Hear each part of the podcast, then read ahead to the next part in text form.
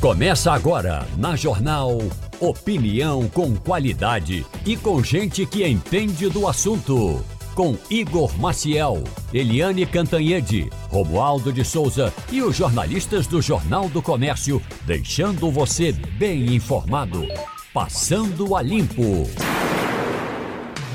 Passando a Limpo, começando agora, começando a semana, começando Passando a Limpo. Muito bom dia a todos. Bom dia, Ivanildo Sampaio.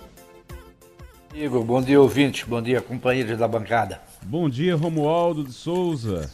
Bom dia para você, bom dia também ao nosso ouvinte. Boa semana. Deixa eu começar aqui agradecendo um ouvinte que mandou para mim, um, ele mandou um livro para mim, foi o Carlos Albuquerque.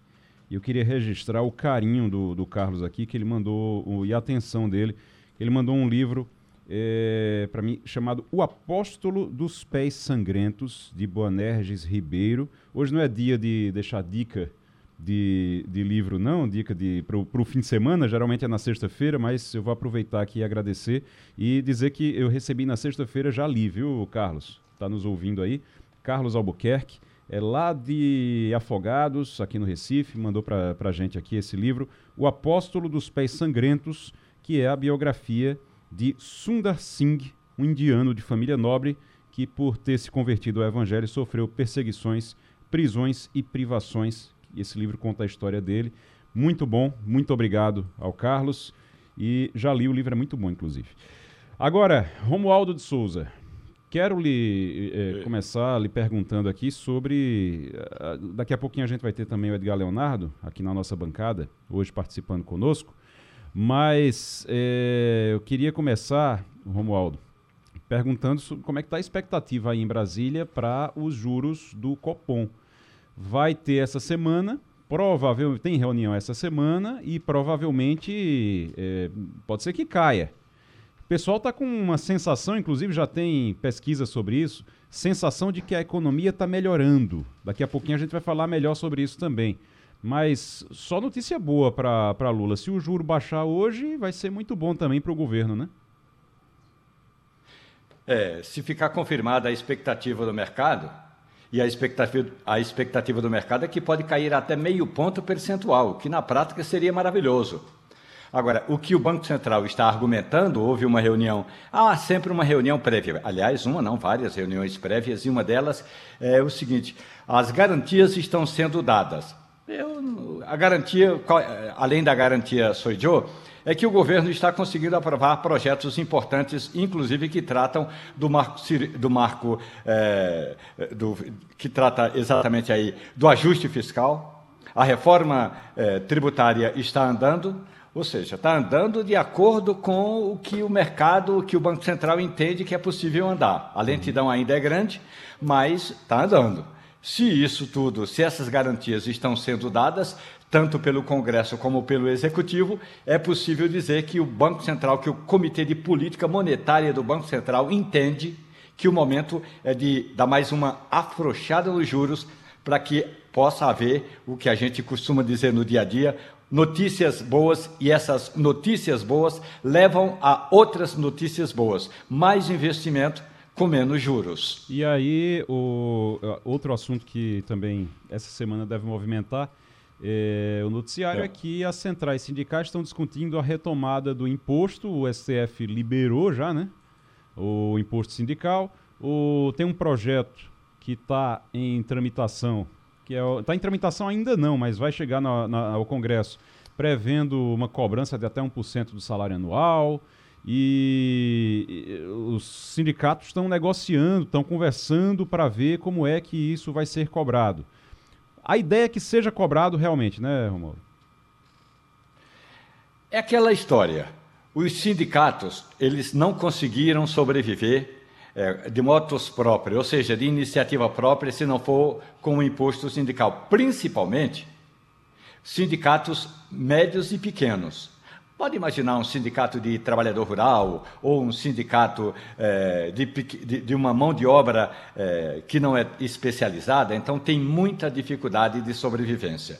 A decisão do Supremo Tribunal Federal, analisando um pedido lá é, do Ministério Público de São Paulo, é, determina que é possível, ou seja, que se o sindicato fizer, hoje, o sindicato fizer uma assembleia convocada para esse fim, independentemente da quantidade de associados que estejam presentes ali no, na assembleia, o sindicato pode determinar ah, essa que não é mais imposto sindical, mas uma contribuição eh, social sindical.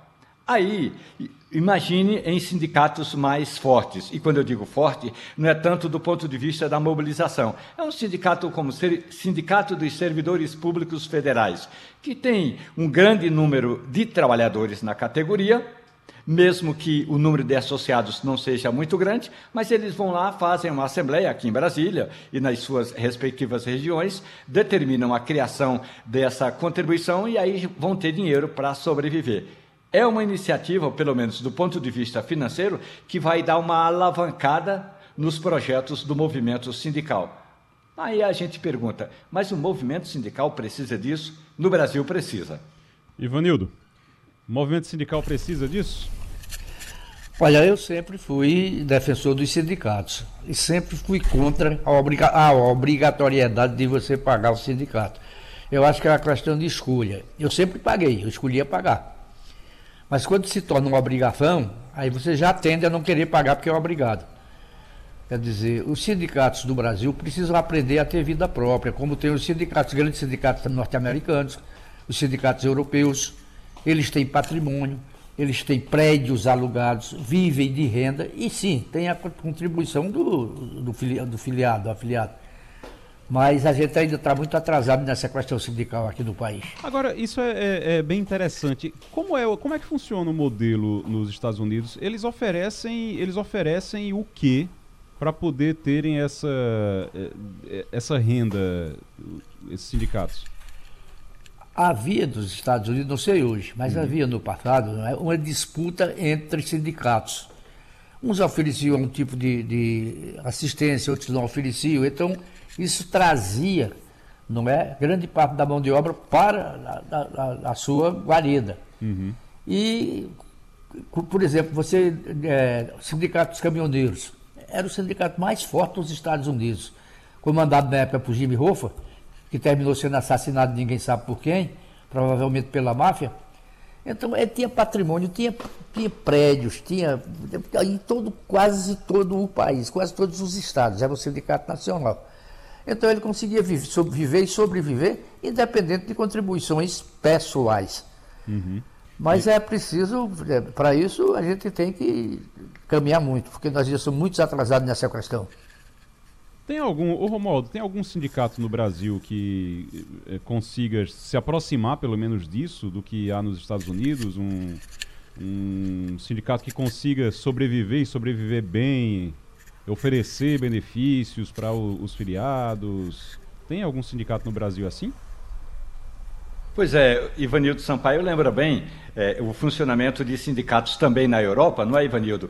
Em que eles têm suas próprias caixas pecuniárias.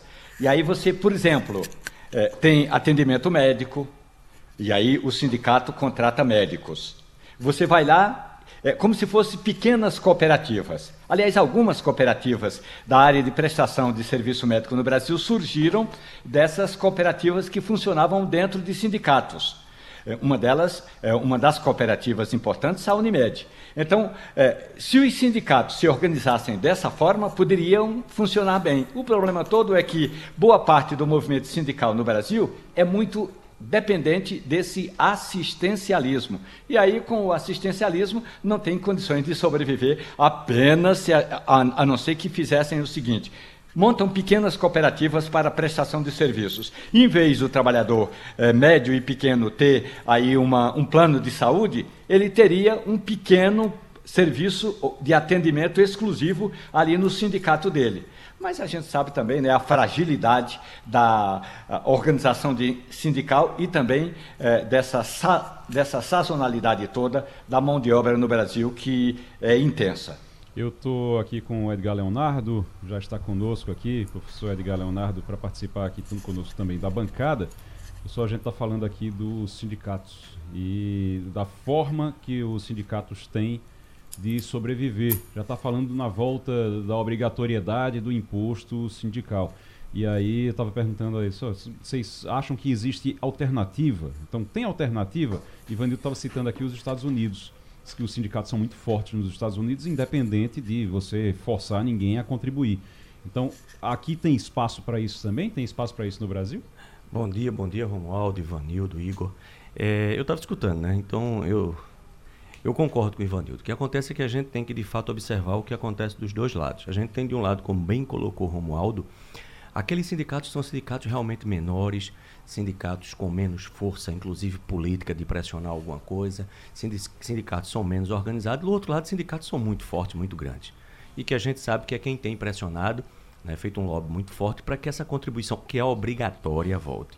Mas aí eu concordo com esse ponto de vista. Eu acho que nada do que é nos é imposto, e foi a gente conversou isso aqui uhum. na última vez que a gente estava aqui, sim, sim. nada que nos é imposto, ele é muito agradável para a gente. Então, na verdade, eu acredito que sim. Eu acredito que há espaço para que os sindicatos eles possam se organizar. Talvez até sindicatos que são menores eles possam se organizar junto com outros sindicatos. E esses sindicatos possam buscar, de fato, oferecer para aquele grupo de trabalhadores, tá certo? Um conjunto de serviços que tornem interessante e viável né, a operação desse sindicato sem, não, sem necessariamente ter uma contribuição que é obrigatória. Mas que esses sindicatos eles possam oferecer de toda forma e de toda sorte uma atividade que seja interessante para o trabalhador procurá-lo. Porque imagina, se o trabalhador ele não encontra no sindicato tá certo? Nenhum respaldo, se ele não encontra no sindicato nenhum serviço, se ele não encontra no sindicato nada que lhe interesse, mas ele sente que é obrigado a pagar. Isso distancia ainda mais, eu acredito que isso inclusive enfraquece a atividade sindical. É, eu acho que houve um descompasso em relação a isso. Eu estou recebendo aqui uma. O Fernando Castilho está nos ouvindo, é, faz parte da bancada, mas hoje não está e ele fica ouvindo o, o programa. Ele não tira férias, não. Aliás, Castilho, eu vou registrar aqui, Castilho é uma pessoa que quando sai de férias, ele não sai de férias, ele não, não para de trabalhar, ele acorda trabalhando e vai dormir trabalhando, mesmo quando está de férias, trabalhando para ele mesmo, porque ele não pode, não vai, não vai é, é, publicar aqui, ele trabalha para ele mesmo, mas ele fica o tempo todo ligado nas informações e, e, e, e fazendo análise. Então ele mandou aqui para mim um dado que é o seguinte, que isso é interessante. A arrecadação das entidades com a contribuição sindical é, em 2021 somou 65,5 milhões, 65 milhões de reais em 2021. Só que tem um detalhe, esse valor é 97,5% inferior ao registrado em 2017, que foi o último ano que o pagamento foi obrigatório. Os dados são do Ministério do Trabalho. E aí o pagamento se tornou facultativo com a reforma trabalhista e a partir de 2017, depois de 2017 caiu 97,5%. E aí fica realmente bem complicado para manter as estruturas, manter a estrutura que você tinha anteriormente, né? Deixa eu só registrar aqui que durante nossa conversa aqui eu estava recebendo um monte de mensagem, pessoal, inclusive pessoal ligado a sindicato e, ou, não, mas e, inclusive, me mandaram aqui, é, um, um, ouvinte muito querido mandou aqui para a gente algumas informações. Ele disse: olha, em Pernambuco tem sindicatos fortes. Pernambuco tem sindicatos fortes. E citou sindicatos previdenciários, sindicato da, dos policiais, policiais civis. Você tem também o sindicato do. É, o Sindifisco também. E ele citou aqui, são sindicatos que oferecem serviço, que oferecem atendimento médico, que tem clube é, para oferecer para os associados. Isso é muito importante, isso realmente é muito importante. E registrar uma coisa aqui. Sabe qual é o problema? Qual foi o problema dos sindicatos nos últimos anos? Contaminação política excessiva. É claro, é, não, não, vamos ser é, é, hipócrita e dizer, ah, mas o, não, não era para ter nenhum tipo de vinculação política. Não tem como, sempre vai ter. Quando você junta muita gente, quando você junta muita gente numa associação, ou seja como for, você vai ter, de qualquer forma, você vai ter ali uma vincula, alguma vinculação política. Agora, essa contaminação política não pode ser excessiva. Ele tem que trabalhar pelo, uh, pelo afiliado, pelo, sindica, pelo sindicalizado e não por partido político A, B ou C, seja quem for. E eu estou falando isso aí, é, partido pode ser de direita, de esquerda, porque você tem é, partidos de, de, de direita que têm ligação com sindicatos também, do mesmo jeito. E aí você pode ter sindicato de esquerda, de direita, pode ter é, partido de esquerda, de direita, seja como for. Contaminação política excessiva é algo que realmente atrapalha muito. É, acho que isso aí é, um, é, é uma, uma questão. Agora, que os sindicatos podem, e alguns oferecem, como foi dito aqui, é, alguns oferecem e, e, eles podem oferecer muito mais, podem sim. Então, já que se vai é, contribuir, que vai ter a contribuição, é importante. Se você, quem puder contribuir, realmente é importante para poder fortalecer. Agora, tem que aprender com os erros. E um dos erros dos sindicatos nos últimos anos foi essa contaminação política excessiva. A gente é, vai conversar com o prefeito. Eu tô, só para avisar, eu estou recebendo uma mensagem aqui dizendo, dizendo que ele já está a postos lá. Então vamos tentar fazer aí a, a, Vamos ver a ligação como é que vai ser.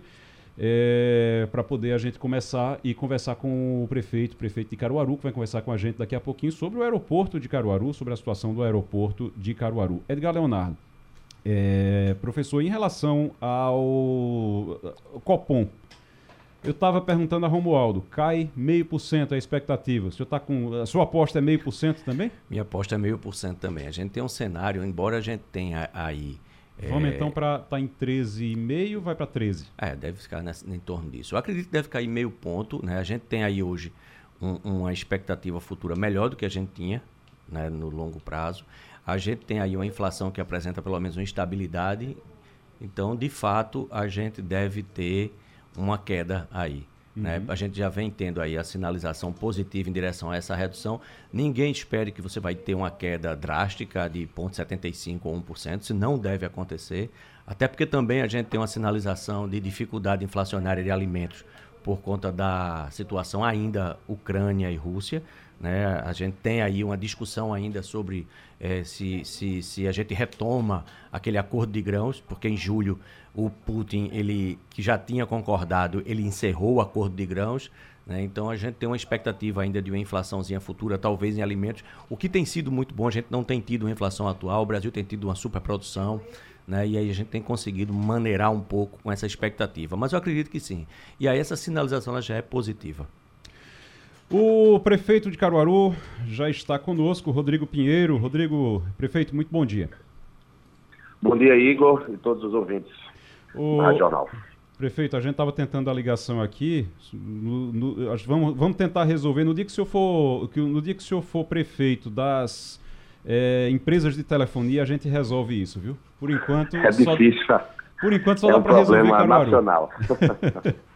Ô prefeito, me diga uma coisa. Uh, na semana passada, o ministro Silvio Costa Filho esteve aqui e falou sobre portos, sobre aeroportos, que é a pasta dele agora, estava assumindo, falou em primeira mão aqui para a Rádio Jornal, citou aeroportos do interior. Qual é a situação do aeroporto de Caruaru? O que é que está faltando? Porque eu vou dizer uma coisa, eu, eu trabalhei em Caruaru até 2016, na TV Jornal e na Rádio Jornal, até 2016, e desde, acho que tem mais de 10 anos que a gente briga e bate, se bate com essa história do aeroporto de Caruaru. Aí faz reforma, acaba a reforma, não acaba a reforma e nunca fica pronto. O que é que está faltando agora? Igor, foi bom você recordar esse histórico aqui do aeroporto em Caruaru. Desde 2017, que quando assumimos aqui, Raquel Prefeita e a gente disse, é, estamos tentando dialogar com o governo do Estado. Tentávamos, né, com o governo anterior, tanto é que passou o governo, a gestão de Raquel Lira, enquanto prefeita, fazendo solicitações, ofícios para o governo do Estado, porque é o governo do Estado quem administra o aeroporto aqui de Caruaru. Ele é federal, evidentemente, mas essa administração ela é tocada, mantida pelo governo do Estado. Assim que assumi, o governador ainda era Paulo Câmara, levamos um ofício para Paulo Câmara e, naquele momento, estava sendo instalado o balizamento noturno. A gente está falando aí do segundo semestre de 2022. Certo. Aí veio a eleição, Raquel governadora, o primeiro ofício, a primeira reunião que eu tive oficial com Raquel, falando de maneira é, oficial, porque nos diálogos que a gente tem, o aeroporto sempre está na pauta. É interesse total da governadora Raquel Lira que esse aeroporto ele passe a funcionar, a funcionar de maneira comercial. Hoje o aeroporto funciona, só que é, praticamente com voos privados, enfim. Não existe uma operação comercial a não ser um voo que existe Caruaru-Recife. É, esse balizamento noturno ele foi instalado aqui no aeroporto, foi investimento ainda da gestão anterior do governo do estado. Uhum. Falta a homologação junto à ANAC e ao Ministério de Portos e Aeroportos. A gente vem tocando essa pauta aqui, Secretaria de Governo do município de Caruaru, junto com a CEINFRA, Secretaria de Infraestrutura do Governo do Estado, e a situação é essa. Uhum. Estamos esperando a homologação do, da, do balizamento noturno para que oficialmente o voo noturno ele possa acontecer e claro que isso abre espaço para que os voos comerciais aconteçam aqui em Caruaru. Realmente é um pleito antigo aqui, muito pouco avançou nesses, nesses últimos 10 anos aí, ou, ou até mais, uhum. certo? Uhum. Mas agora, assim, ele está bem próximo de homologando o balizamento noturno. Existem estudos das companhias aéreas, como por exemplo a Azul, que a Azul tem um hub em Recife, no aeroporto de Recife aqui. É, isso aí já existe estudos e demanda de voos comerciais aqui de Caruaru para algumas cidades é, principais do país, uhum. como é São Paulo. Sim. Por isso a fala do, do atual ministro Silvio Costa Filho. A gente já conversou rapidamente sobre isso. A gente tem uma reunião marcada esses próximos dias para que realmente a gente consiga, de fato, ver esses voos comerciais acontecendo aqui na cidade de Caruaru. Rodrigo Pinheiro, prefeito de Caruaru. Eu vou passar para Ivanildo Sampaio agora. Bom dia, prefeito. Olha, é, aeroporto é um troço que existe, não é para dar prejuízo, é pelo menos se sustentar e dá lucro. Isso. Tanto é que as, as, grandes administradoras internacionais de aeroportos estão no Brasil administrando alguns deles, inclusive o de Recife. Eu pergunto ao senhor, o aeroporto de Caruaru tem condições de se sustentar ou vai exigir verbas estaduais e federais para se manter? Ivanildo, essa pergunta é pertinente e a gente pode até fazer a comparação do que existe de estrutura já no aeroporto aqui de Caruaru. Ela é compatível com o que existe em Fernando de Noronha, que recebe voos regulares, e com o que existe, por exemplo, em Campina Grande. Ou seja, Caruaru comporta, sim, já hoje, voos comerciais, certo? Repito, essa manutenção hoje, ela é administrada pelo governo do estado de Pernambuco, certo? Mas a prefeitura vem dando esse apoio internamente e externamente com limpezas, com reforço é, é, na estrutura, na iluminação. Por exemplo, recentemente o muro, ele caiu um pedaço do muro e a prefeitura fez essa manutenção. Enfim, mesmo não sendo responsabilidade da gente, a administração do aeroporto. Mas externamente, a gente vem fazendo do ano passado para cá, já enquanto é, prefeito que, que assumi em março de 2022, investimentos de acesso. Hoje a gente tem um acesso asfaltado da BR-232 passando pelo distrito industrial aqui da cidade. A, a, etapa, a quarta etapa da Via Parque, hoje, ela está sendo executada nesse momento. É, essa obra que fica em frente ao aeroporto, ou seja, trabalho de urbanização, de novos acessos, de asfalto, de iluminação externa que dá acesso ao aeroporto e os terrenos que são colados vizinhos ao aeroporto são de propriedade da prefeitura, ou seja, se existir recursos para o investimento de uma ampliação, os terrenos estão é, com a prefeitura e claro que a gente vai fazer a doação porque tem uma singularidade importante nesse aeroporto que ele fica muito próximo da BR 232 e o acesso agora ficou bem melhor porque a gente fez a execução do novo acesso todo asfaltado até a porta do aeroporto e também ele fica dentro do distrito industrial. Então, realmente, é um, um, um, por isso que as demandas, os estudos que existem aqui é, comprovam que a demanda existe e voos comerciais podem acontecer. Agora, hoje, a gente não está precisando nem de investimentos propriamente ditos, está precisando dessa homologação desse balizamento noturno. Isso já foi pauta minha e é direto com a governadora Raquel Lira, ela tem interesse, e eu, enquanto prefeito, mais ainda para que o aeroporto daqui funcione.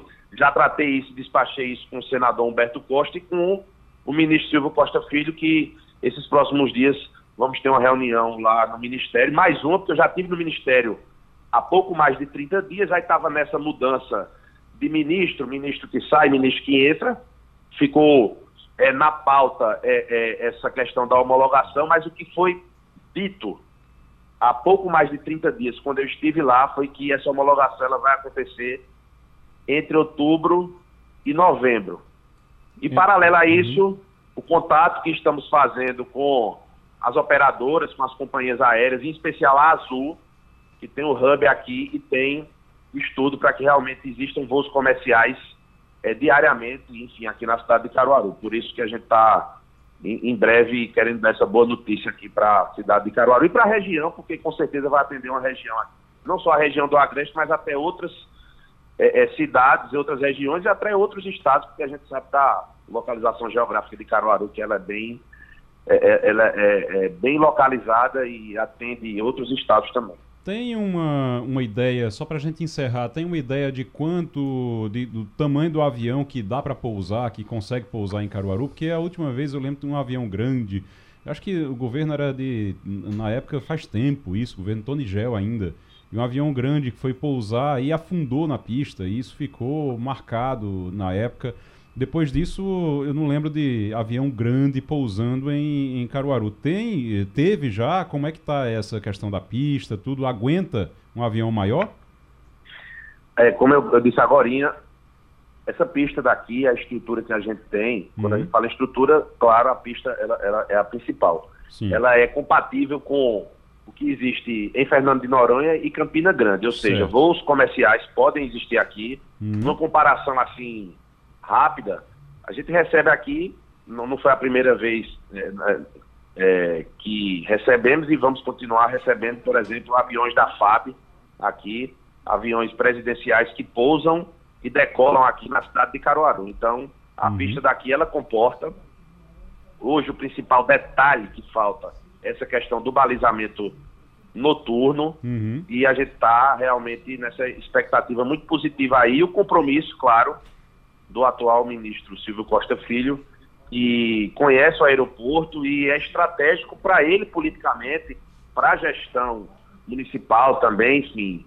É interesse de todo mundo. Eu, eu uh, quero encontrar alguém que seja contra o aeroporto funcionar. Todos são a favor, então vamos todos convergir para que o aeroporto realmente comece a funcionar com voos comerciais regulares. Com certeza.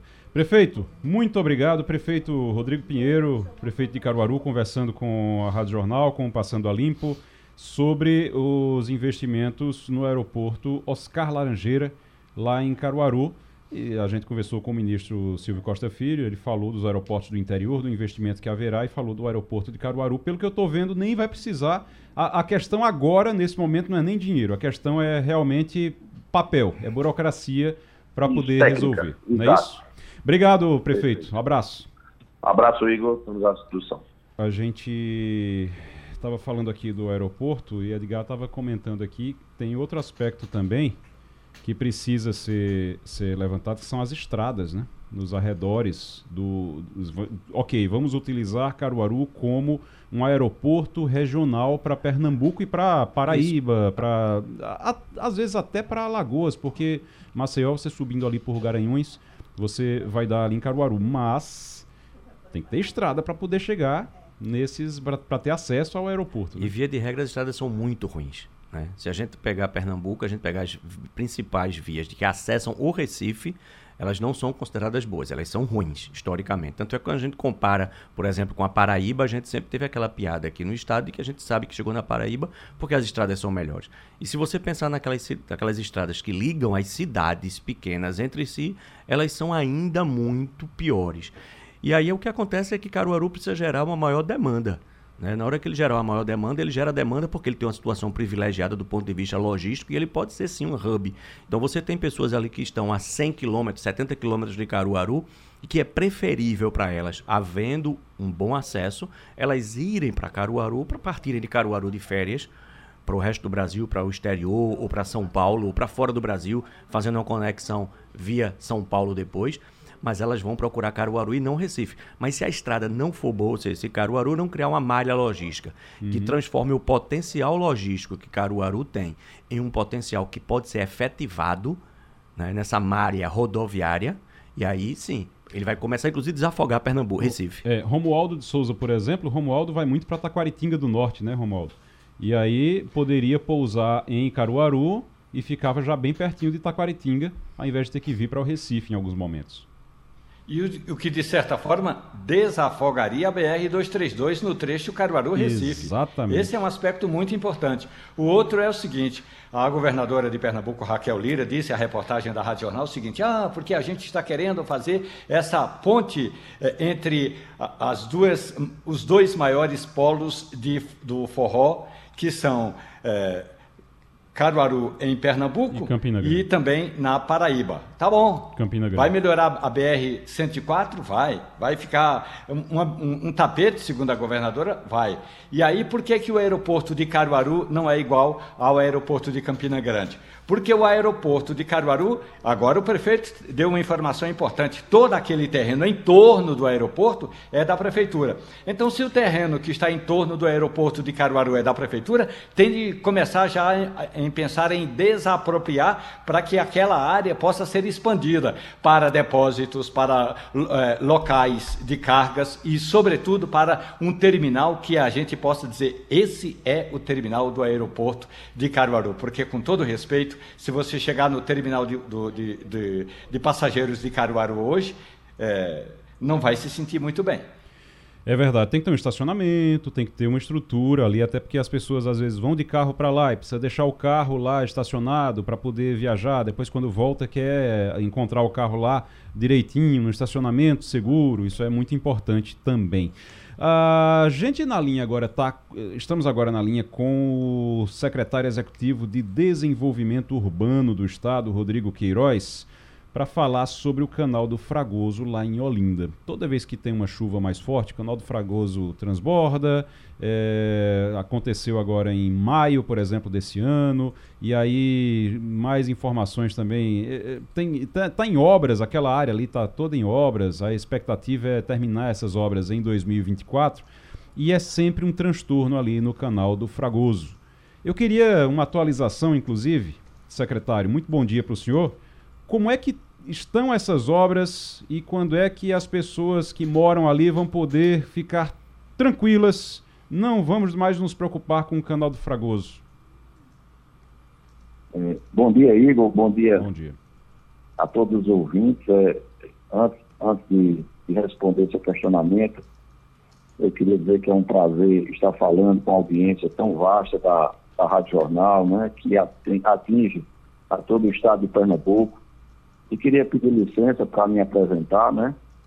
Eu me chamo Rodrigo Ribeiro Queiroz, eu, eu vim, eu sou funcionário de carreira da Caixa Econômica, já tenho 11 anos é, é, é, de carreira na Caixa e vim cedido ao governo do Estado por um convite da secretária Simone Nunes, né, vim fazer parte do corpo técnico aí da, da governadora Raquel Lira, né? Uhum.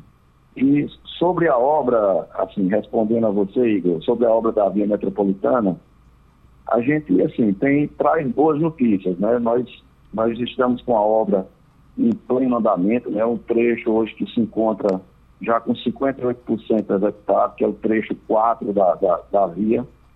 É, a empresa está com efetivo é, de, de aproximadamente 120 funcionários, 70 equipamentos pesados na obra, com previsão de incrementar mais gente no local para que a obra, é, a obra ela caminhe num ritmo ainda mais forte. Né? E esse trecho 4, a gente tem uma previsão de concluir ele até fevereiro de 2024, né? Uhum. É, o trecho final de obras, que é, é, é o trecho 5, que vai concluir lá na Ponte do Janga, esse trecho está em fase de conclusão de ajustes do projeto, né? Nós, nós tínhamos, quando, quando ingressamos no governo, em janeiro, esse, esse trecho estava praticamente esquecido, é, né? A, a licitação, não, nem se cogitava a possibilidade de licitar o trecho final, e a gente fez um trabalho forte de atualização e de ajuste dos projetos. É, concluímos tudo isso, submet, submetemos aos, ter, aos órgãos competentes, a exemplo do DR. É, o DR pediu ainda alguns ajustes no projeto, nós já concluímos esses ajustes. E todo esse trabalho permitiu, é, é através de uma forte interlocução da governadora com o governo, com o governo federal, permitiu mais um aporte de 100 milhões de reais para garantir a, a conclusão do trecho final, né? e essa obra foi incluída no novo PAC. É, e o, o, simbolismo dessa inclusão foi a presença do, do ministro da Casa Civil, o Rui Costa, que esteve na segunda-feira passada aqui visitando a obra e saiu muito satisfeito com o andamento, com o ritmo que ela se encontra né? E a gente está tá aí acompanhando de perto essa obra e com certeza a gente vai trazer boas notícias aí para a população em breve. Rodrigo Queiroz. Além é... dessas que já estamos trazendo aqui. Uhum. Rodrigo Queiroz é secretário executivo de Desenvolvimento Urbano do Estado, conversando com a gente sobre a Bacia do Fragoso, sobre a obra de urbanização da Bacia do Fragoso, o canal do Fragoso, que já causou tanto, tanto desgaste, tanto prejuízo para a população ali daquela área, daquela região. Para ter uma ideia, para ter uma ideia, essa obra ela foi licitada em 2012. Estamos em 2023, quase 2024. Essa obra foi licitada em 2012. 2012 era Eduardo Campos o governador, né? De lá para cá, é, passou, passou água nesse canal, viu? Passou muita água nesse canal. E essa obra começou a ser executada em 2013, já se arrastava por 10 anos quase, e o prazo de conclusão da primeira fase era de 18 meses, acabou sendo concluído só em 2020, a primeira fase. O, o secretário estava tá, falando agora, está na fase 4 e vai para a fase final, que é a fase 5, não é isso, secretário? Correto, correto. Uhum. E assim, a gente, a gente entende, compreende assim, a, a, a o desgaste que essa obra tem causado, né? Mas a gente está num novo momento, Igor. A gente está num cenário de, de, de, de, perspectivas positivas com relação a essa obra. A gente está demonstrando, quem, quem passa nos locais pode ver que, que o maquinário está atuando fortemente, inclusive até em determinados dias, em períodos noturnos, a gente tem gente trabalhando. Então, assim, a gente está num cenário bem diferente. O que ficou para trás ficou. A gente precisa olhar para frente agora e entregar essa obra, porque o nosso propósito aqui é, é, é melhorar a, a, a, vida das pessoas. É verdade. O Rodrigo Queiroz é secretário executivo de Desenvolvimento Urbano do Estado. O Ivanildo Sampaio. Bom dia, secretário. Olha, eu, eu acompanho é, essa obra, ou não obra, do Canal do Cardoso há muitos anos. Eu era diretor de redação do Jornal do Comércio dezenas de vezes eu designei repórter para ir fazer matéria sobre o Canal do Cardoso, sempre negativas. A obra estava parada, tinha havido enchente, tinha invadido lares e casas e derrubado, enfim. O, quais são as dificuldades que impedem dessa obra ser concluída? Veja bem, Ivanildo, é, as dificuldades existem, é verdade, né? porque a nossa secretária Simone, ela, ela costuma dizer que não existe solução fácil para problema complexo, né? Então a gente realmente tem uma obra que tem uma alta complexidade, mas a gente está muito perto. Eu, eu, eu gosto de dizer que a gente atua nessa obra com o olho de dono, né? Vamos fazer, gosto de fazer uma comparação quando, quando a gente faz uma reforma dentro da sua residência, né? quando você está acompanhando dia a dia, monitorando de perto, o, o, resultado a gente sempre sabe que, que é diferente. E é isso que a gente tem feito. O, a gente tem muitos entraves na, na, na parte de, de desapropriação de, de, imóveis, mas a gente tem avançado bastante nessa frente, né, com, junto com a equipe técnica de engenharia E a gente tem uma empresa contratada para fazer a análise e avaliação dos imóveis todos. A gente tem um, uma equipe social que está junto com essa, com essa, na frente de, de, trabalho lá, acompanhando e conversando com as famílias que, que estão sendo indenizadas. Temos também uma equipe de jurídico quando necessário, mas assim, na grande maioria das situações, eu diria que mais de 95% dos casos, nós estamos conseguindo indenizar a, a, as famílias e, e, e, assim, de forma amigável, através do diálogo, explicando todos os requisitos. Esse era um, um impedimento muito grande que está sendo sanado. Para você ter ideia, no trecho 4, é, nós já de 260 é, edificações, 267, restam apenas 30 que já estão em fases finais de negociação. Então, assim, era um trave que a gente já está desembaraçando e está andando junto com a obra. Em Rodrigo... paralelo, a gente tem hum. também interferências, como exemplo de postes da Neoenergia, né? A gente tem interagido Sim fortemente e, e a SEAB retomou um grupo de trabalho é, que envolve todos os entes e que interferem direto ou indiretamente nessa obra. Nós estamos tratando é, mensalmente com o Tribunal de Contas do Estado, com a Compesa, com a Neoenergia, com a Prefeitura de Olinda, Prefeitura de Paulista, CPRH. Então, todos os órgãos envolvidos nessa intervenção, a gente, a gente retomou um grupo de trabalho para discutir a obra. Então, eu diria que, assim, que a gestão ativa, o olho do dono nessa obra é o que vai fazer a diferença e vai permitir que a gente conclua essa obra é, é, no menor prazo possível. O secretário executivo de Desenvolvimento Urbano do Estado, Rodrigo Queiroz, conversando com a gente sobre o canal do Fragoso. É, a gente vai agradecer ao secretário. Secretário, muito obrigado pela participação aqui. A gente vai aguardar e lembrar o seguinte: lembrar que é muito importante para a população que essa obra seja finalizada, seja entregue. A gente vai continuar acompanhando isso e cobrando isso aqui.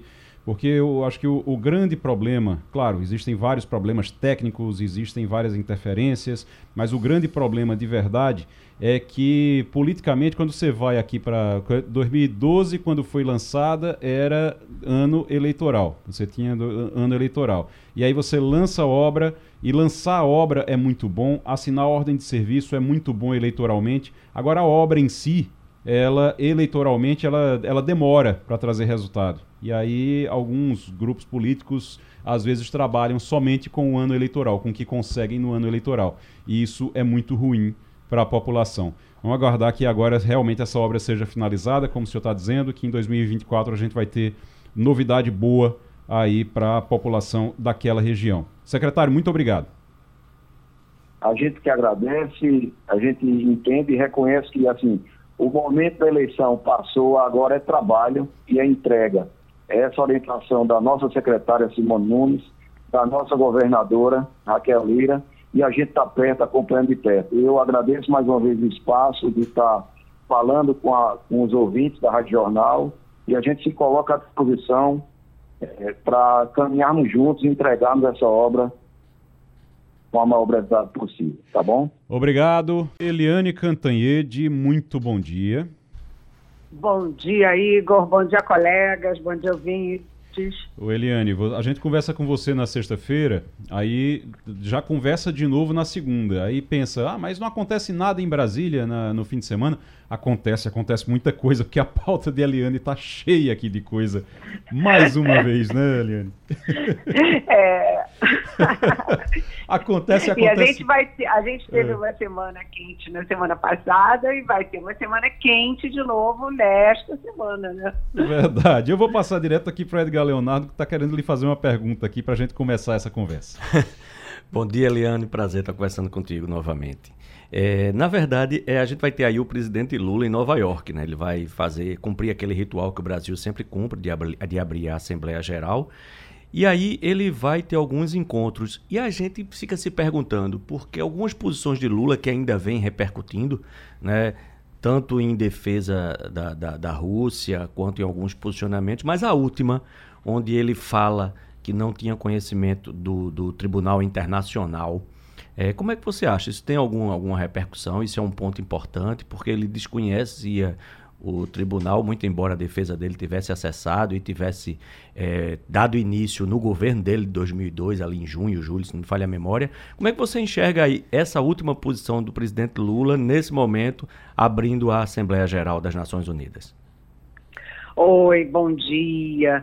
Realmente, o presidente Lula, desse primeiro ano do terceiro mandato, ele tem um sobe e desce, sobe e desce. Ele tem grandes momentos, por exemplo, na resistência democrática, ele teve grandes momentos aí na recuperação das políticas públicas, ele teve grandes momentos no cenário internacional, mas também tem a, as épocas de baixa.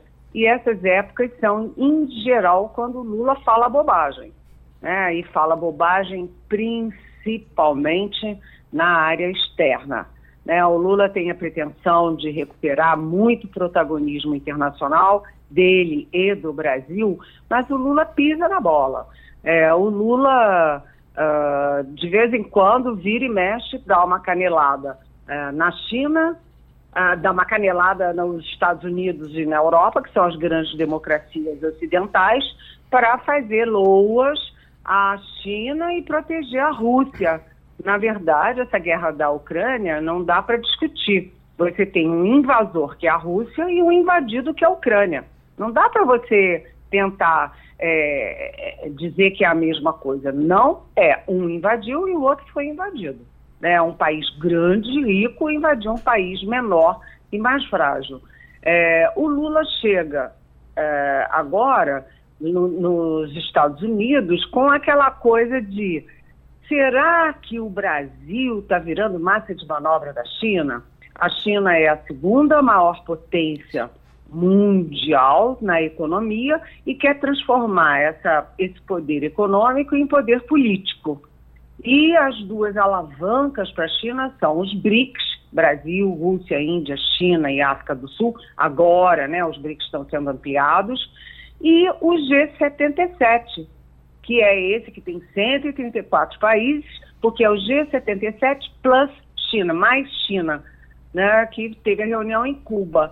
Uh, então a China usa o G7 e os BRICS para tentar competir com os Estados Unidos e o Brasil corre o risco de se transformar em massa de manobra da China, né? China e Rússia contra os Estados Unidos. Então é complicada essa sinalização quando o Lula diz: ah, o Tribunal Penal Internacional, é, se o se o Putin vier ao Brasil, ele não vai ser preso. Primeiro, o Lula não pode dizer quem vai ser preso e quem não vai. Isso é uma questão da justiça. Né? Segundo, é o Lula desautorizando o Tribunal Penal Internacional e o Brasil é signatário do TPI. Né? Então, cria um mal-estar, cria uma confusão. Depois ele diz que nem sabe o que, que é isso. Como não sabe? O PT entrou várias vezes no TPI contra o Bolsonaro. Né? Então, o Lula chega em Nova York, vai fazer um discurso é, sobre a governança global lá na ONU, é, a abertura da, da, Assembleia Geral da ONU, ele vai fazer defendendo uh, a governança global, defendendo a ampliação do Conselho de Segurança da ONU, defendendo que os países ricos ajudem a uma, um melhor equilíbrio mundial com os países pobres, vai falar também, vai fazer um contraste dele com Bolsonaro na área social, na democracia, na paz, na, na no meio ambiente. E depois ele tem um monte de pedido de de reuniões bilaterais, cara a cara, com primeiros ministros e presidentes, mas o mais importante vai ser na quarta-feira com o presidente dos Estados Unidos, Joe Biden. Os dois têm um plano global de recuperação de empregos e recuperação de uh, acordos trabalhistas. Então, o Lula vai ter muita visibilidade, mas ele tem que ter cuidado, é, o nosso grande parceiro, é o, os nossos grandes parceiros são as grandes democracias, Estados Unidos e Europa e a nossa, o nosso continente aqui. A Rússia e a China não são, vamos combinar, não é, padrões de democracia. Eliane Cantanhede, na Rádio Jornal, no Passando a Limpo, Romualdo de Souza. Eliane Cantanhede, bom dia para você. Quando eu vi aquele carrinho elétrico que foi cedido pela Itaipu Nacional ao presidente Lula para que ele fique se movimentando quando estiver de molho, depois da cirurgia, eu não fiquei nem um pouco preocupado se Lula vai ou não se movimentar muito. Eu fiquei preocupado é como que vai ser a movimentação da agenda do presidente da República. Uma vez que Lula, não tirando recesso, não tirando férias, não tirando licença, o vice-presidente Geraldo Alckmin vai continuar sendo um vice-presidente. Lula vai continuar comandando o país em cima de um carrinho elétrico, Eliane. Pois é, o, a previsão é de que o Lula uh, se opere no dia 29, né? Ele está com problema de coluna, tem sentido muita dor, passa horas e horas em avião para lá e para cá viajando, só nessa viagem, imagina, daqui para de Brasília para Havana, de Havana para uh, Nova York, de Nova York de volta, enfim, são muitas e muitas horas sentado e o Lula vai ter que operar dia 29. Ele vai ter que passar um tempo nesse carrinho né, elétrico e também de andador. E ele vai ficar horas e horas trancado dentro do Palácio da Alvorada, que é, aspas, a casa dele, e como eu leio, eu não quero fazer fofoca, mas como eu leio em toda a mídia, o grande temor dos ministros é que o Lula trancado em casa, quem controle o Lula e a agenda e os ministros seja a Janja, a primeira-dama. Então, é, a possibilidade do Lula ficar um mês trancado na, no Alvorada deixa os ministros morrendo de medo da, do poder da Janja e da Janja marcar, desmarcar e, enfim, é, participar das reuniões e tal, porque afinal das contas já vai ser em casa, né? Vamos ver como é que isso vai ficar. Rapaz, tem aquela história que tem uma frase é, muito antiga e verdadeira que diz: ninguém governa governador. Rapaz, na verdade, quem controla a agenda governa. quem controla a agenda governa também, né? Então, se a Janja, se a Janja vai ficar com a agenda, a situação vai ficar complicada. Ivanildo Sampaio. Bom dia, Eliane. Ô, Eliane, eu não vi a sua pauta de hoje, mas ainda que eu tivesse visto, tem um assunto que eu gostaria que você eh, comentasse conosco. É o seguinte, ainda repercute, repercute muito, a decisão do ministro Dias Toffoli, colocando um par de cabo lá no, no, programa que botou Lula na cadeia por um bocado de tempo. Eu pergunto a você, ainda há possibilidade de desdobramento depois de, dessa decisão do ministro Dias Toffoli? Oi, Ivanildo, olha, você tocou num ponto muito, é muito importante, porque essa decisão monocrática, né, individual do ministro Dias Toffoli foi, enfim, é muito polêmica é, no, no mundo jurídico, principalmente, mas não só no mundo jurídico, também no mundo político. É, o simplesmente só para é, lembrar aqui aos nossos ouvintes, né, o Dias Toffoli anulou todas as provas e delações da Odebrecht, como se não tivesse acontecido nada daquilo e como se a Odebrecht não tivesse um departamento exclusivamente para cuidar das propinas para políticos do executivo e do legislativo.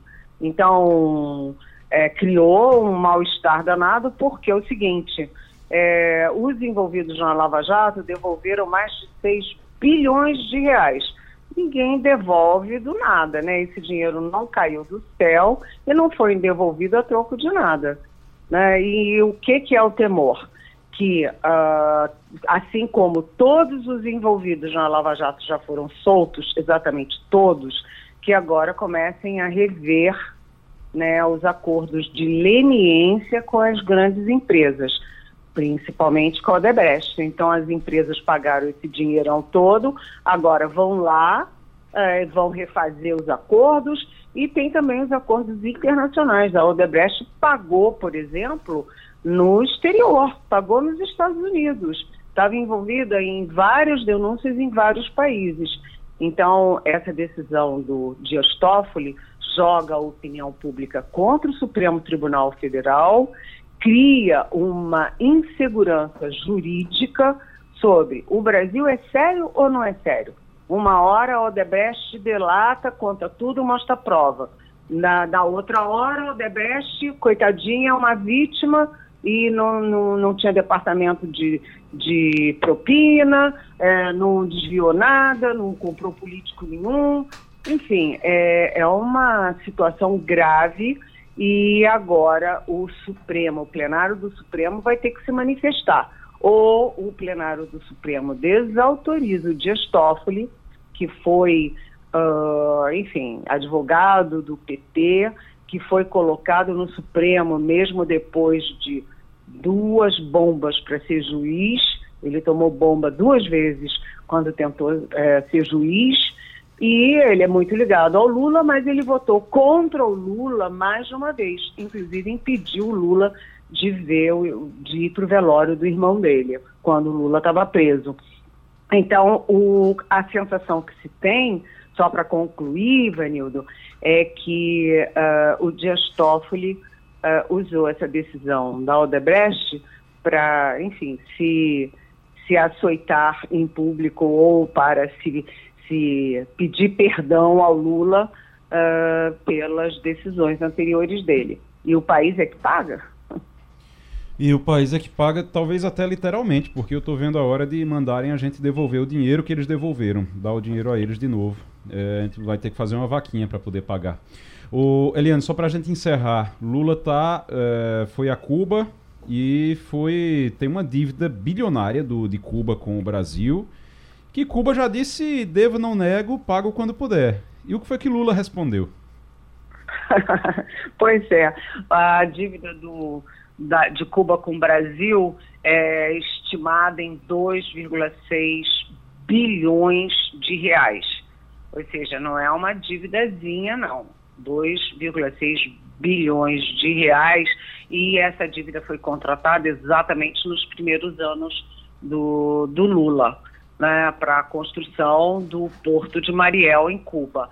Então, a sensação que fica dentro e fora do país é de que o Lula usa dinheiro público, dinheiro do BNDES, para é, fazer gracinha com os amigos ideológicos, né? Porque o Lula tem uma relação afetiva e ideológica com Cuba, como tinha com o próprio Fidel Castro. Aliás, antes de sair, ele falou com o irmão do Fidel, né? O Raul Castro, antes de ir para Nova York.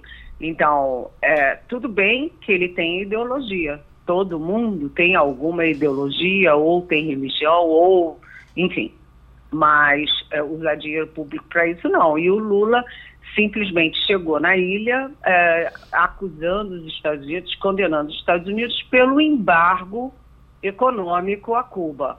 Bem, essa é uma posição histórica do Brasil. Desde sempre o Brasil condenou o embargo liderado pelos Estados Unidos a Cuba, porque isso asfixia, estrangula a economia e a sobrevivência de Cuba. Então, Lula está falando o que todo mundo falou sempre, a diplomacia brasileira sempre se posicionou assim, exceto nos anos Bolsonaro, né? Mas, vem cá, tudo bem, é, o embargo é grave, a situação é grave, mas o Brasil tem que ter, sim, algum acordo com Cuba, uma, um planejamento para pagar esse dinheiro, porque não pode dar de mão beijada porque o dinheiro não é do Lula nem do PT, o dinheiro é do Brasil e dos brasileiros, né? E lembrando que o dinheiro foi emprestado, quando o dinheiro foi emprestado, já existia o embargo, tá? O embargo não foi inventado depois. Ah, emprestamos dinheiro e depois o, a, a Cuba sofreu o embargo. O embargo é dos anos 60. Então, assim, não tem essa, essa coisa de. Ninguém foi pego de surpresa, não. Já se sabia. É a mesma coisa de você emprestar dinheiro para a Argentina agora. Você já sabe a situação da Argentina. Então não, não tem surpresa nessa história, não.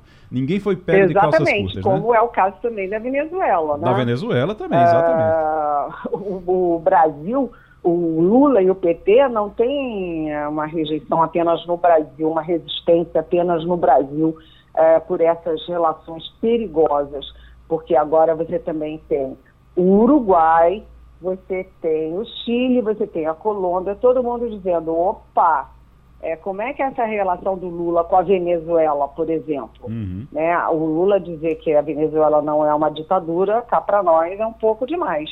E dizer que a culpa por Cuba não pagar é do embargo, você tem toda a razão. Né? O embargo, quando Lula emprestou, ele sabia que tinha um embargo que a Cuba não ia conseguir pagar. Ou pois seja, é. ele estava dando de mão beijada. Eliane Cantanhede, até sexta-feira, Eliane.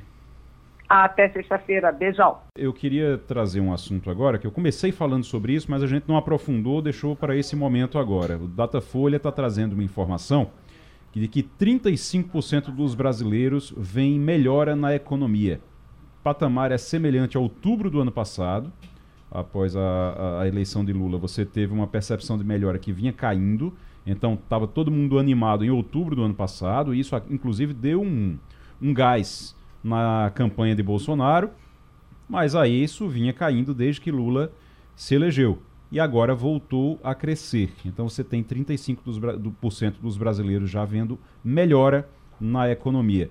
É, Edgar Leonardo está aqui, é economista, e a gente está na linha também com o doutor em ciência política pelo FPE, o Elton Gomes. Professor Elton, muito bom dia. Bom dia, Igor. Bom dia, professor Edgar. Bom dia, pai e a todos os ouvintes. Eu vou é, começar a nossa conversa aqui perguntando ao professor Elton é, se isso, a tendência é isso aumentar e se isso aumentando, a gente vai ter um resultado para 2024, que é um ano eleitoral. Isso, isso é uma boa notícia para quem é aliado de Lula e vai tentar fazer prefeitos ou se eleger prefeito em 2024? Bom, essa é uma pergunta complexa, porque o que, é que a gente sabe sobre o processo político eleitoral local no Brasil? É que, muito embora ele também seja influenciado por questões macroeconômicas, ao fim e ao cabo, existe uma enorme quantidade de variáveis intervenientes de natureza mais propriamente micropolítica que são muitas vezes determinantes ou que são grandemente condicionadoras do sucesso eleitoral daqueles que disputam poder nos municípios. Então, como o Brasil é um país de dimensões continentais, com muitas realidades regionais distintas, a gente não pode ter considerações tão amplas a respeito de se isso melhora ou piora a situação dos aliados do governo no nível propriamente municipal, porque, inclusive, o perfil das alianças no nível mais próximo do cidadão, no nível do município, tende a variar enormemente por esse enorme país. Então, essa pesquisa, como toda pesquisa de opinião, que fala a respeito, nesse caso, de um, um, um, resultado econômico, de uma percepção da economia, é uma fotografia de momento. E a opinião pública sempre reage a novos estímulos. Ou seja, seria muito mais seguro, seria muito mais razoável que nós pensássemos nos impactos do ambiente econômico ou da sua percepção em período mais próximo à eleição de 2024. Não há uma única projeção para a economia brasileira em 2024. Agora, a nova regra fiscal mais flexível aprovada pelo governo, que entra em vigor no ano que vem, pode fazer com que o governo consiga investir mais em prefeituras aliadas com vistas a fazer um sucessor ou garantir a reeleição de um, um correligionário. Agora, isso também aumenta muito o risco de aumento do déficit público já bastante elevado. Então, a gente tem que. Isso pode levar a uma alta expressiva do gasto governamental, o que sabemos tende a gerar um resultado, a princípio, inflacionário. Porém, esse resultado não seria sentido no período do processo político eleitoral, teria tendência a ter sentido posteriormente, né? e o que, em termos políticos, beneficiaria o governo. Quando a gente parte para a análise dos números, a gente tem que a tendência de considerar o ambiente econômico melhor caiu para 66%. Ela foi de 79% em dezembro do ano passado. E que 41% dos entrevistados esperam um avanço econômico com o novo governo, 28% acham que a economia vai piorar e Vive Nova ter a estabilidade. Então a gente teve uma queda da ideia de melhoria, a gente teve uma manutenção daquela lógica de polarização, ou seja, uhum. os apoiadores do ex-presidente Bolsonaro continuam acreditando que a economia vai piorar, os apoiadores do atual presidente, presidente Lula, continuam acreditando que a economia vai melhorar, e uma expressiva quantidade da população ficou é, marcando passo, não acredita que acontecerá uma melhora significativa, tendo uma perspectiva de manutenção do quadro geral, que é um quadro também não muito favorável em termos econômicos, apesar uhum. de existir essa possibilidade de aumentar o gasto público com vistas, dentre outras coisas, a aportar verbas e programas públicos para prefeitos aliados. Professor Edgar Leonardo, vai melhorar a economia? O pessoal pode, pode começar a gastar por conta? Aí... Faça isso não, pelo amor de Deus. é, Elton, prazer estar conversando contigo. É, essa pergunta, como o Elton colocou muito bem, é uma, uma pergunta que ela dá margem para muita coisa. O que acontece é o seguinte, de fato, se a gente fosse observar o período pré-eleitoral, digamos assim, e o desenho do cenário macroeconômico para o ano atual, a expectativa era muito ruim. Então a gente tinha problemas de geopolítica, a gente tinha a invasão da, da, da Rússia ao território ucraniano, a gente tinha inflação de alimentos alta, a gente ainda não tinha o, o acordo de grãos, então a gente tinha é, uma série de dificuldades. Petróleo num preço muito elevado, né? Então, de fato, se a gente observar, algumas coisas aconteceram recentemente. A gente tem o governo federal aprovando uma série de medidas, o que é importante, mesmo que não sejam as medidas ideais, mas a gente tem o governo federal conseguindo aprovar o arcabouço fiscal, que dá um direcionamento, inclusive contrário ao discurso de Lula de que iria gastar quanto quisesse, mas ele mostra para o mercado que, olha, eu estou aqui, né, o Haddad mostrando que é é dentro de uma perspectiva, mesmo que não seja ideal, mesmo que tenha é, uma crença absoluta no aumento de receitas e etc, etc, etc. A gente tem o agro dando resultados muito bons que impactaram o resultado da economia brasileira. A gente tem, de fato, mesmo com a quebra do acordo de grãos, a gente tem uma inflação de alimentos estabilizada, relativamente estabilizada. A gente tem um petróleo que não deu nenhum grande repique, pelo contrário, estabilizou um preço abaixo do ponto anterior. Então, a gente tem algumas, algumas facilidades. Por outro lado, a gente tem, de fato, como o Elton colocou muito bem, um déficit fiscal alto, tem aumentado. Isso vai impactar a economia no futuro. A gente sabe, sim, que isso é político, porque a gente sabe que isso é, como o Elton bem colocou, é, é, é sabido que, é, como a gente inclusive falou na pauta anterior, sim. que é sabido que o efeito disso problemático vem mais à frente, mas a gente precisa ter resultado eleitoral. Uhum. Então a gente tem, de fato, o, o, um, um, endividamento alto das famílias, as famílias estão muito endividadas, então, quando você falou, já pode gastar por conta, cuidado. Né? O desemprego ainda é muito alto no Brasil, né? principalmente no Nordeste, principalmente em nosso estado. A economia não vai tão bem por conta de seus problemas conjunturais, mas também de problemas estruturais. Agora, a gente sabe que a economia é muito importante e a gente sempre lembra aquela história é, do, da eleição de, de Clinton com Bush pai, que o, o marqueteiro sempre dava aquela resposta para Clinton, que é a economia, seu babaca. né? Ou seja, a economia, de fato, ela tem uma importância muito grande no pleito eleitoral. Mas a gente sabe, como muito bem colocou Elton, que quando a gente está falando de eleições municipais, isso não é tão realidade. A gente meio que descola um pouco a realidade, embora a realidade econômica. E quando a gente está falando de realidade econômica, a gente não vai pedir ao cidadão que ele tenha uma percepção de quanto está o endividamento do país né? Ele está muito mais preocupado com a feira dele. Então a inflação é que é algo muito importante. O governo federal, inclusive, tentou arranjar um bode expiatório. A taxa de juros era o problema. Se eu não conseguir nada, a culpa é do Banco Central. Né? Inclusive, estranhamente, o Banco Central tem sido elogiado por todos os players internacionais porque ele conseguiu, com sua atividade, não só é. cumprir seu papel institucional, uhum. mas segurar a inflação. Mas a gente tem aí o aspecto de que o brasileiro é muito personalista. Uhum. E a eleição municipal tem isso. É verdade. Ivanildo Sampaio, para a gente encerrar. Bom dia, professor. Veja bem, a gente teve no governo Dilma é, o chamado Plano de Aceleração do Crescimento, PAC. Lula relança esse PAC novamente, prometendo bilhões de reais de investimentos em inúmeros setores e, e a gente fica meio desconfiado em relação a isso. É, eu pergunto ao senhor, é, Se o PAC não deslanchar, ele terá impacto nas eleições municipais? Bom, isso se coloca, Sampaio, dentro daquela perspectiva que eu delineei anteriormente.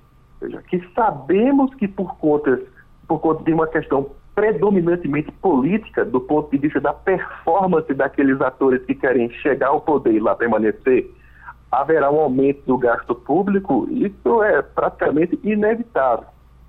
Principalmente quando estiver mais próximos do pleito de 2024. E uma maneira que o governo tem de se fortalecer junto a seus correligionários, seus aliados que buscam voltar ao poder ou permanecer, seja com reeleição ou fazendo sucessor, é aportando verbas e obras públicas. Então, o PAC, PAC 3, que é basicamente uma reedição da política desenvolvida nos governos petistas anteriores, inclusive com as mesmas empresas, as empresas de construção pesada brasileiras, que foram arroladas em escândalos de corrupção durante a época da Operação Lava Jato, tende a ser um grande veículo para levar a termo estas realizações, né? principalmente grandes obras infraestruturais eh, no Brasil profundo e, em regiões metropolitanas em que o, o eleitorado eh, mais próximo dos aliados do governo está concentrado. Então, a gente não tem como afirmar categoricamente se até o final do ano que vem, até outubro do ano que vem, já terão acontecido obras substanciais, né, vigorosos atos de gestão e de construção que possam ser transformados em benefício político eleitoral. Agora, é, independentemente disso, é, como parte desse programa passa por retomar obras que estavam descontinuadas, como passa pelo investimento, muitas vezes simples, né, em, em obras de manutenção, recapeamento, é, reparo, isso pode ter algum impacto eleitoral para 2024. Mas isso, mais uma vez, friso, precisa ser visto muito caso a caso dentro de construções contextuais e factuais muito específicas que fazem com que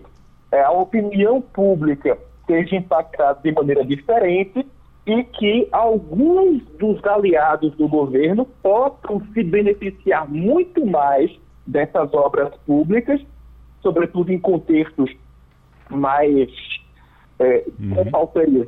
em contextos nos quais uma obra pública tende a gerar um resultado eleitoral mais impactante do que, por exemplo, é, em outras praças políticas mais competitivas, como capitais e cidades com mais de 200 mil habitantes, onde, é, apesar da importância dessas obras, a competição política é mais acirrada e o custo de conseguir uma performance eleitoral mais alta tende a ser mais elevado. Verdade. Professor, muito obrigado. Professor Elton Gomes conversando com a gente aqui, doutor em Ciência Política pelo FPE e professor do Departamento de Ciência Política da Universidade Federal do Piauí.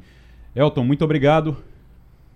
Eu que agradeço, um forte abraço a todos, um abraço especial da nossa querida amiga de Gato. Romualdo de Souza, quem é que está querendo mexer na Polícia Rodoviária Federal? Repensar o papel da Polícia Rodoviária Federal? É para eles não vão mais policiar a rodovia, eles vão fazer o que então?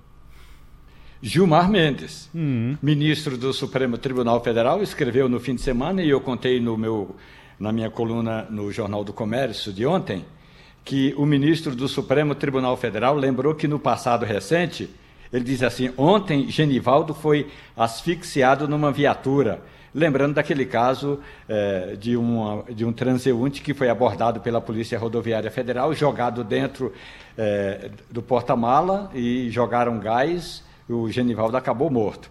E aí, em seguida, no fim de semana, teve a morte de uma menina, a Heloísa da Silva, que foi baleada é, num confronto da Polícia Rodoviária Federal com integrantes de uma quadrilha.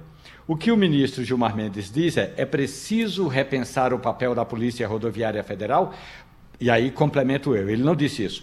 É, é, há um consenso dentro do Supremo Tribunal Federal que o papel da Polícia Rodoviária Federal deve se limitar às margens das rodovias federais, das BRs. E não tem nada de Polícia Rodoviária Federal se juntar a outras forças-tarefas na abordagem, por exemplo, nas periferias das cidades. Então, uh, o ministro Gilmar Mendes está corroborando com uma tese de uma juíza federal do Rio de Janeiro, que proibiu em 2022 que a Polícia Rodoviária Federal fizesse ou integrasse equipes e forças-tarefa em ações fora das margens das rodovias federais.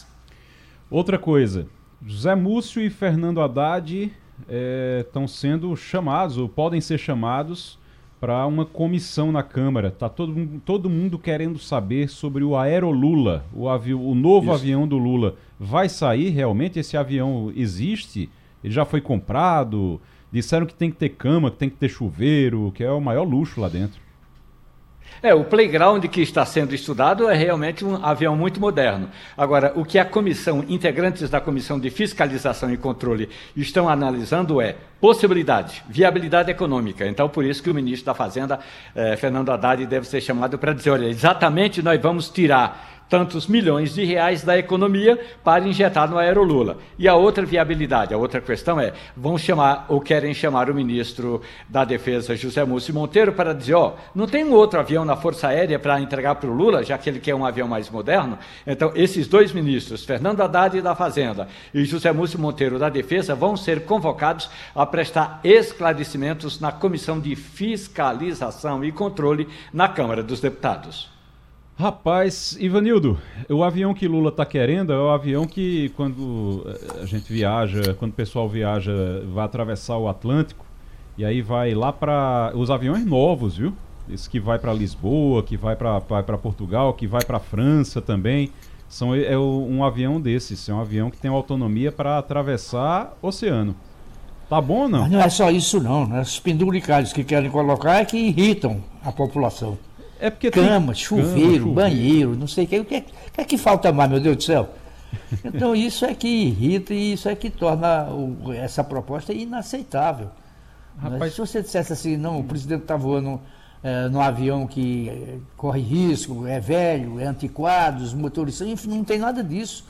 Né? O que está faltando aí é, é mordomia que eles querem colocar. À custa de quem? De mim e de você, do contribuinte. Eu lembro que eu sou no, absolutamente é, contra isso. Eu lembro que no primeiro Aerolula, a gente já vai encerrar o programa agora, mas só para lembrar isso, no primeiro Aerolula, é, a justificativa era que o outro, que o Fernando Henrique viajava, era um sucatão, né? Eles chamavam de sucatão.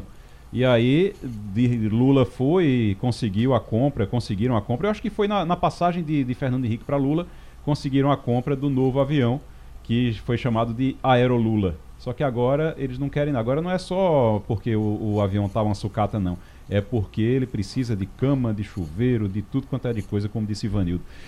Mas vamos embora, que a situação tá boa, pelo jeito a economia vai ficar tá muito boa, já pode gastar por conta, eh, né, Edgar? Faço não, mas o governo acho que acredita nisso, quer botar o, até cama no avião, né? O, o governo está acreditando E a classe nisso. média que ostenta. É verdade.